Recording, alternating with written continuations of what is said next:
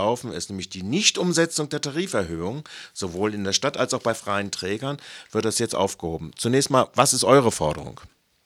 Unsere Forderung ist die Tariferhöhung äh, für 2022 weiterzugeben, also das Personalkostenbudget bei den freien Trägern der Stadt, den Eigenbetrieben und den städtischen Gesellschaften um 1,8 Prozent ab äh, 1. April, so ist der Abschluss des TVÖD, äh, zu erhöhen. Das heißt, ihr geht für sowohl die städtischen Beschäftigten als auch für die äh, ähm, freien Träger, äh, also im Kultur-, Sport-, äh, Sozialbereich ja, und so weiter. Genau. Da mhm. unterscheidet ihr euch jetzt ja dann von dem Antrag von Juppie, die wollen, glaube ja. ich, nur die freien Träger mhm. ja, in, in Gütefilm. Die antragen nur die freien, für die freien Träger zu erhöhen. Das äh, hat natürlich auch was, also, aber freie Träger sind auch nicht gleich freie Träger.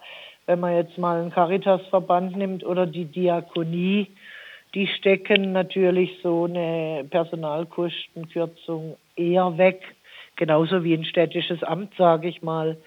Ähm, die kleineren äh, freien Träger sind natürlich äh, letztendlich die äh, notleidendsten, also für die das die meisten Auswirkungen hat.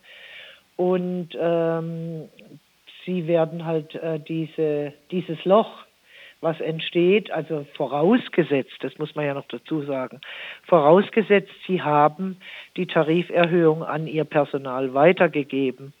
So war es ja kommuniziert. Also die Stadt hat ihre, äh, ihr Personal die Tariferhöhungen weitergegeben und äh, die freien Träger sollten das auch tun, aber das kann natürlich jeder machen, wie er will. Die, die tarifgebunden sind, müssen es, die, die es nicht sind, und davon gibt es sehr, sehr viele, die können es auch lassen. Mhm. Wir haben keinen Überblick, wer jetzt die Tariferhöhung gekriegt hat und wer nicht. Das fände ich spannend und äh, möchte ich eigentlich auch noch eine Anfrage dazu stellen, dass man das abfragt mit dem nächsten Verwendungsnachweis, um da mal äh, auch zu hören, wie es mhm. tatsächlich ist. Denn die Sache ist die, wenn die Tariferhöhung an das Personal weitergegeben wurde, dann ist ja doch ein Loch im Personalkostenbudget, das muss, muss anders aufgefangen werden. Das ging vielleicht 21 noch, jetzt auch Corona-bedingt mit äh, Kurzarbeit und so weiter und so fort. Aber dieses Loch bleibt jetzt bestehen über all die Jahre. Wenn jetzt nächstes Jahr mit dem nächsten Doppelhaushalt und wieder mit Tarifverhandlungen ähm, eine Budgeterhöhung ist, dann fehlt natürlich trotzdem diese äh, 3,2 Prozent über die Jahre 21, 22. Mhm. Jetzt äh, fragen wir mal andersrum.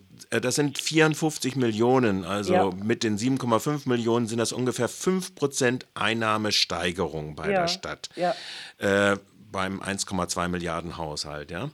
Ähm, mhm. Die Stadt hat jetzt schon für ihre Töchter äh, vorweggenommen Zuschüsse, Defizitabdeckung etc. Mhm. gemacht oder will, ja. schlägt sie vor jetzt. Äh, was eigentlich erst im nächsten Haushalt ja. gemacht werden müsste. Was mhm. eigentlich erst im nächsten Haushalt gemacht werden müsste. Jetzt ist die Frage natürlich, wie äh, ist dann die Debatte oder habt ihr die, seht ihr überhaupt Chancen, dass äh, diese gemeinsamen Anträge durchgehen? Zur Erinnerung, ich erinnere mich, die Freien Wähler wollten unbedingt damals die Tariferhöhung umsetzen, auch an die freien Träger ja. und alles. Ja. Äh, habt ihr die auf eurer Seite? Die anderen, SPD und Grüne, waren da zum Beispiel ganz andere Ansichten. Ja, Ist, äh, sind auch leider anderer Ansicht geblieben.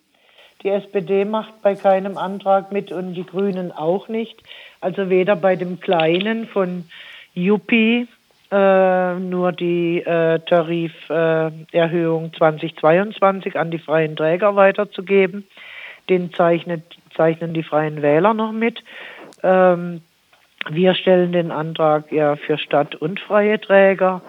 Äh, da wollten die freien Wähler ursprünglich auch mitzeichnen, haben sich dann aber umentschieden und gehen jetzt, wie gesagt, nur auf den Kleinen. Wir stellen den jetzt alleine zusammen mit Wolf-Dieter Winkler, Einzelstadtrat von Freiburg mhm. Lebenswert. Mhm. SPD hat abgesagt, äh, Grüne haben abgesagt, beide Fraktionen finden es wunderbar, dass ähm, der Haushalt dadurch ganz viele Personalkosten sparen konnte.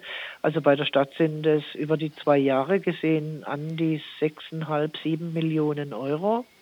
Bei den freien Trägern 1,5 und dann kommt nochmal die Kultur dazu, vielleicht 1,6, 1,7 insgesamt.